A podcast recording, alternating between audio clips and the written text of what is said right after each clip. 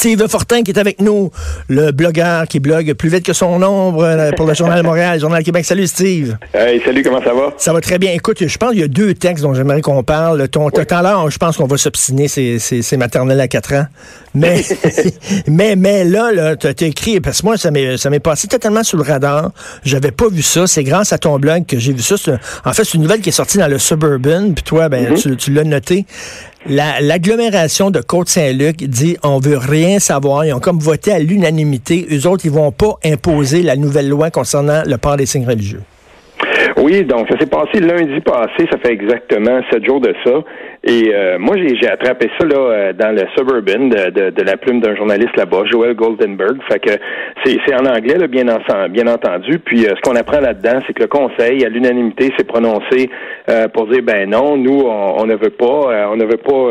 si jamais la, la, la, la CAC décidait de légiférer, ben nous, on, on ne va pas. C'est illégitime et, et c'est discriminatoire. Puis nous, ben on va tout simplement pas respecter ça. Puis même le, le, maire, quand il a commenté ça, il a dit oui, je suis tout à fait en, en accord, c'est sûr, c'est à l'unanimité. Il a dit, je suis tout à fait d'accord avec cette motion-là. Il est allé un cran plus loin. Il a dit, nous, on invite les gens qui portent des signes religieux à, à, à venir chez nous, à postuler pour des emplois. Puis, euh, si vous portez des signes religieux, ben, il n'y a aucun problème avec nous. On, on ne va pas discriminer. Attends minute, attends, euh, on, attends. Est ouvert, on est ouvert et tolérant, donc, euh, Steve, bien Steve, es-tu en train de me dire que, mettons, là, si quelqu'un porte des signes religieux puis s'en va pour avoir un emploi, qu'on va, qu'on va comme le favoriser, rien que pour montrer au gouvernement regarde, on en a deux autres avec des signes religieux. Ben là, j'irai peut-être pas jusqu'à dire ça, c'est pas ce qui est dit en tout cas dans, dans l'article, mais euh, toujours est-il que pour bien montrer leur opposition, ils invitent les gens à le faire. Ils invitent les gens à postuler même à des postes euh, coercitifs. C'est bien marqué dans, dans la, la déclaration là, du Suburban qui ont, qui ont dans l'entrevue avec le maire. Donc, euh, on dit nous, il n'y a pas de problème, poste, poste coercitif ou pas, ben venez postuler chez nous parce que nous, on suivra pas cette, cette législation-là. Puis, je commence le texte en rappelant parce que c'est important que euh, déjà là, euh, je veux dire septembre, octobre 2013, quand on était en plein euh, débat du projet de loi 60, ce qu'on a la mal nommée charte des valeurs du PQ, là il y avait unanimité là dans le West Island, puis il y avait, on avait donc un peu fait la même le, le, le, même coup fourré, c'est qu'on avait dit bon ben nous les gens comprennent pas la réalité montréalaise et tout ça, et c'est pour ça que moi je vois un gros gros vent de face pour pour François Legault là-dedans. On s'en va vers ça, on sait ce qui va se passer. Euh, il va y avoir un grand, grand mouvement, là, si on veut, là, de, de, coalition euh, à Montréal pour dire, ben, euh, vous comprenez pas Montréal, puis euh, c'est là qu'on va se rendre compte plus que jamais que depuis les dernières années, en fait, là, depuis presque une quinzaine d'années, ben Montréal, tranquillement, se sépare du reste du Québec. Es-tu déjà allé à Côte-Saint-Luc? Non seulement je suis allé, mais moi j'ai professionnellement, puis même pour dans le cadre de mes études à un moment donné, euh, moi j'étais allé donc euh, j'ai habité un petit bout à Pointe-Claire. C'est un coin que je connais bien. Euh, j'ai ben franchement aussi là, tu sais, je suis allé pas mal à Sainte-Anne-de-Bellevue. J'ai fait beaucoup ces coins-là.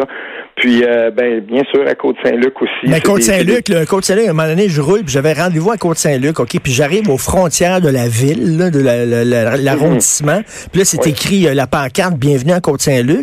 Puis à côté de la pancarte, il y a un gros, comment t'appelles ça, tu sais, le, le, le, chandelier là, à sept, euh, à sept oui, points. Oui, oui, oui, mais je me souviens pas du nom, mais je sais ce que tu veux la dire. La communauté juive a, là. Mais t'as ça à l'entrée de Côte-Saint-Luc, comme si c'était une ville juive, comme si c'était une enclave. Je m'excuse, mais je veux dire, il n'y a pas de ville juive comme il n'y a pas de ville catholique, comme il n'y a pas de ville musulmane. On est des villes, on prend de la diversité, mais là, en rentrant à Côte-Saint-Luc, t'avais ça, parce qu'effectivement, il y a une forte population juive. Oui. Là, tu dis, attends, minute, sont-ils en train la ville est juive? Mais là, ils ont-tu le droit de faire ça? À un moment donné? Là, euh, il y a un gouvernement qui a été élu démocratiquement. Puis la ville, est-ce que la ville peut se séparer du reste du Québec? Ben là, ce qui va se passer, c'est qu'on va embarquer dans une espèce de combat. Euh, puis, euh, je veux dire, de toute façon, on le sait déjà. Les, les gens qui promettaient euh, en 2013-2014 de se rendre jusqu'en Cour suprême, puis là, on a vu Julius Gray, Maître Julius Gray, qui a dit, moi, je vais me rendre à l'ONU s'il faut. On sait que tout ça va aller devant les tribunaux. Maintenant, euh, là, ça, sera de voir là, comment ça va, comment tout ça va se passer, parce que dans dans l'article du Suburban, le, le, le, le Conseil et le maire, dans leur déclaration, disent la même chose, c'est-à-dire que si jamais on, on, on, fait appel à la clause dérogatoire, la clause d'un obstant, pour imposer cette loi-là, ben pour eux, c'est de là que tient l'espèce d'aspect euh, discriminatoire et illégitime. Eux, ils ne vont pas, euh, ils ne vont pas respecter ça. Et, et l'histoire de la clause, nonobstant, là, dans le Canada anglais, euh, ça, on a beaucoup de difficultés avec ça. Puis certainement, quand c'est pour, euh, si on veut discriminer entre guillemets, euh, pour des questions de langue, pour des questions justement d'identité, ça passe très mal. Et, et dans, dans cette optique-là, c'est sûr et certain que des municipalités comme celle-là vont vouloir aller le plus loin possible par rapport à ça. Parce qu'il y en a beaucoup d'enclaves, euh, Richard, dans, dans, le Québec, de gens qui, qui vont se rebiffer. On en connaît à Montréal. Moi, je peux dire que dans le Pontiac, un peu plus loin de chez nous, euh, au bout de la 148, là, euh, je veux dire, dans, dans ces, dans, dans ces coins-là, là, je, je suis pas certain, moi, que les gens vont être bien ben contents. Puis j'en connais pas mal de villages comme ça qui vont dire, ben, on va simplement faire Mais Steve, la, la seule affaire que je vois, moi, la seule issue à ça que je vois, pour aller se chercher une légitimité, un gouvernement, là, parce que là, oui, ils ont été élus, euh, pas par la majorité des Québécois, et non. ils ont été élus en même temps, euh, tu peux dire qu'ils n'ont pas été élus pour ça, là, ils ont été élus parce que les gens étaient écœurés du Parti libéral, ils voulaient oui. de changement, le PQ est en déroute, bon. Donc, ils ont besoin d'aller chercher une légitimité. S'ils font, mettons, là, pas une consultation publique, puis la majorité des Québécois disent, on est pour ça, on vous appuie là-dessus. Après ça, ça va être fini, final, dossier classé, titre, la population est avec nous autres. On y va. Ouais, c'est si si on n'avait pas euh, pendant presque 40 ans démonisé le mot référendum, euh, on serait euh, on serait en train déjà de, de, de, planifier ça puis dire ben voilà, un peu comme on fait dans des saines démocraties, ben on n'aurait pas peur de s'en de s'en remettre à la population puis dire ben voilà, on fait un référendum. Les gens en Colombie-Britannique viennent de finir une longue période de, de, de référendum de trois mois pour savoir qu'est-ce qu'on faisait avec la réforme de mode de scrutin, est-ce qu'on change de mode de scrutin. Je veux dire, faire un référendum sur une question aussi viscérale que celle-là, euh, ce serait la, il me semble que ce serait la meilleure façon d'en découdre. Mais là, imagine la, la, la, les camps et tout ça, tu sais. Mais tant pis, il faut y aller. Mais on, on, le débat a déjà été fait. On sait déjà ce qui va se dire je, dans la Je, je sais bien, mais là, on, on, on pourra pas avancer. Là. À un moment donné, il va falloir que le gouvernement mette son point sur la table. Mais même là, le gouvernement n'a pas vraiment la légitimité parce qu'il a été élu pas vraiment pour ça. Il a été élu parce qu'on était cœuré des anciens qui étaient là. Mais Donc ça, ça là-dessus, Richard, il y a une affaire là. Okay. Euh, jamais, euh, jamais là, euh, quand ben, Philippe Couillard fait campagne, il, s'était pas, euh, il s'était pas pété les bretelles pendant la campagne en 2014 pour dire ben voilà, euh, nous on va, on va procéder à une rigueur budgétaire qui va, qui va, qui va se traduire mmh. par ci ça.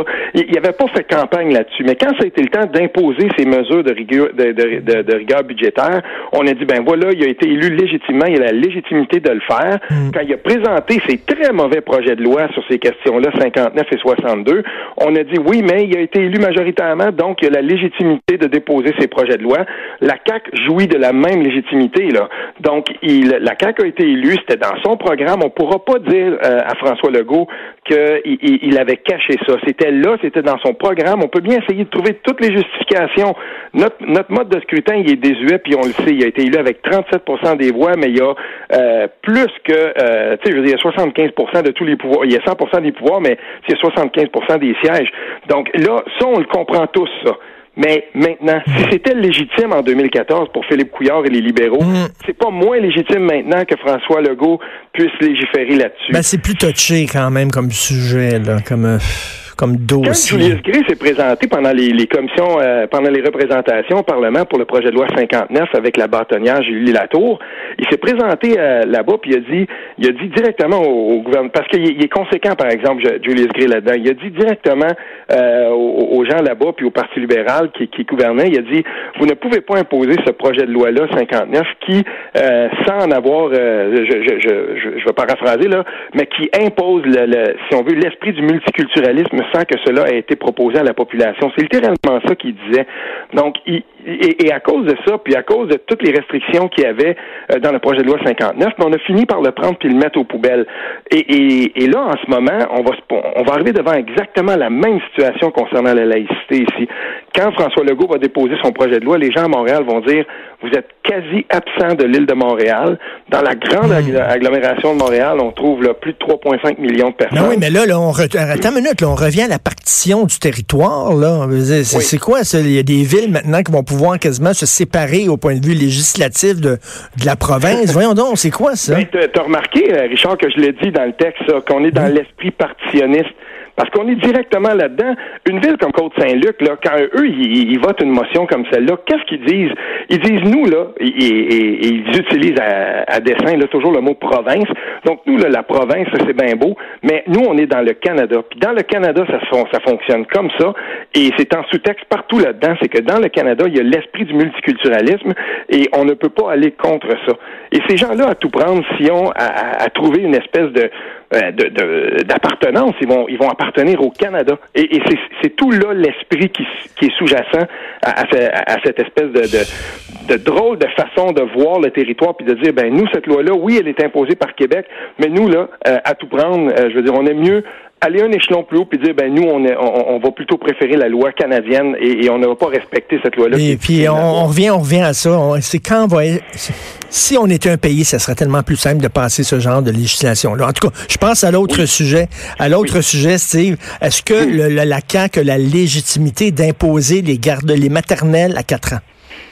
Oui, la CAQ a la légitimité de le faire. Ils en ont parlé. On savait exactement où ils voulaient aller avec ça. Euh, je veux dire, euh, je, je, le note aussi souvent de quand je parle de ça. Euh, autant Isabelle Guilbeault que, euh, que Kerr, je veux dire, il s'était prononcé. Éric Kerr avait même rejeté du revers de la main des études pourtant très importantes qui ont été faites sur le groupe d'âge 4 ans. Donc, euh, tu sais, puis dans la documentation de la CAC, on, on, se, on se fie beaucoup à ce qui a été produit par le groupe DG Droyer sur les sur les sur le groupe d'âge 4 ans, mais on parle jamais, par exemple, d'autres grandes études empiriques qui ont été faites sur ce groupe d'âge-là. Les plus importantes études qui ont été faites sur, ce groupe d'âge-là n'ont pas été faites par le groupe des Droyer.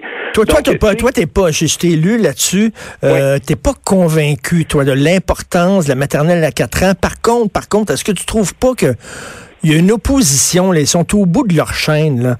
Euh, Marois Risky était au bout de sa chaîne tout le temps, en train de tout le temps de crier contre le gouvernement, qu'à un moment donné, ils font, l'opposition fait beaucoup de la politique là-dessus. Ce qu'ils veulent mettre, ils veulent mettre le gouvernement dans l'embarras. Mais tu sais, on dirait là, que François Legault, il vient d'annoncer qu'elle a dynamité l'île d'Anticosti. Calmez-vous. Ouais.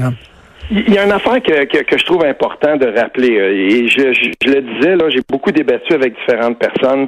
Euh, je, veux, je veux quand même expliquer aux gens, mettons, dans, dans un petit milieu comme le nôtre, là, est dans nous autres, dans Petite Nation, là, je veux dire, c'est euh, quand on impose une maternelle 4 ans dans un village comme comme Tursault, ben il y a aussi un CPE. Puis je veux dire, on se bat pour les mêmes enfants. Il n'y a pas tant d'enfants, on, peut pas dire, mettons, qu'il va y avoir complémentarité entre les deux. Puis moi, pour Radio-Canada, une autre antenne, à un moment donné, j'avais j'avais couvert ça. J'avais été voir la directrice général du CPE. Puis j'avais demandé comment ça se passait. J'étais tombé en bas de ma chaise quand euh, Mme Sancartier, qu'elle s'appelait, elle m'avait expliqué que, ben oui, mais quand il impose euh, une classe ou quand il rouvre une classe maternelle 4 ans, les administrateurs de ces classes-là ont accès à nos listes. Donc, pour les pros, quand nous, on essaie de meubler nos places en 4 ans en CPE, mais ça devient toujours de, toujours de plus en plus difficile parce que euh, dans les CPE, le, Parti libéral, à la fin de son mandat, il avait baissé la subvention qu'il octroyait au CPE pour le groupe d'âge 4 ans. Il rend la maternelle 4 ans gratuite. À un moment donné, c'est que si on voulait créer toutes les conditions pour, euh, pour, pour qu'un entonnoir se fasse et que petit à petit, les gens, les, le groupe d'âge 4 ans déserte les CPE, on procéderait pas autrement. Mais, mais, mais en même temps, Steve... Si complémentarité, ils se cannibalisent les deux. Mais si les parents décident, eux autres, pour leur enfant, eux autres, ils préfèrent envoyer leur enfant à la maternelle de 4 ans, ben, c'est bien que le citoyen est le choix. Non, ça sera leur choix. Puis si effectivement, il y a de plus en plus de gens qui préfèrent envoyer leur enfant euh, à maternelle 4 ans plutôt qu'au CPE, ben c'est le citoyen qui aurait choisi. Le problème là-dedans, c'est que pendant pendant une douzaine, une quinzaine d'années, le Parti libéral ne croyait pas au réseau. Il a déjà beaucoup affaibli le réseau des CPE qui ne se bat pas à armes égales. Donc on dit oui, les gens, les, les parents choisiront entre les deux. Moi, j'ai eu la chance de, de, de, de, faire des entrevues avec des gens qui ont envoyé un, enfant en CPE, puis à un moment donné, quand la maternelle 4 ans, le deuxième enfant était là à, la maternelle 4 ans. Puis je veux dire, j'ai pas trouvé beaucoup de gens pour me dire que c'était adapté. Et dans des dans des groupes d'âge 4 ans, faut pas oublier une chose. J'ai parlé aussi avec une des, intervenantes qui était euh, qui était en maternelle 4 ans, qui n'avait pas la, formation ni la diplomation pour s'occuper de ça, mais ça avait été mis en place rapidement. Puis elle me disait c'est difficile dans un environnement scolaire parce que dans une école primaire quand tu as des petits bouts de chou qui arrivent à 4 ans puis t'en as là-dedans qui sont même pas propres encore. Hmm. Puis là, ils sont dans un environnement scolaire. Ça n'a aucun sens. Et surtout, les locaux étaient inadaptés.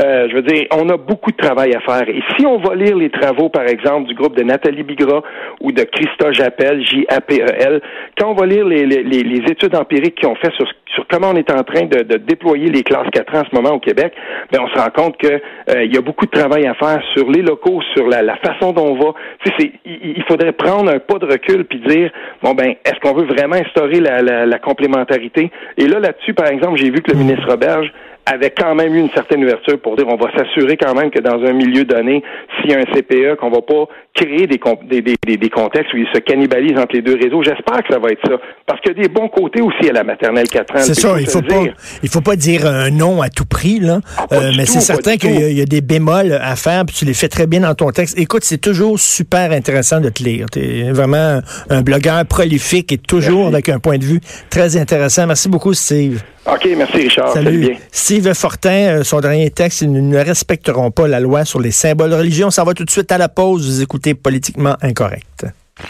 Politiquement Incorrect. De 10 à 11.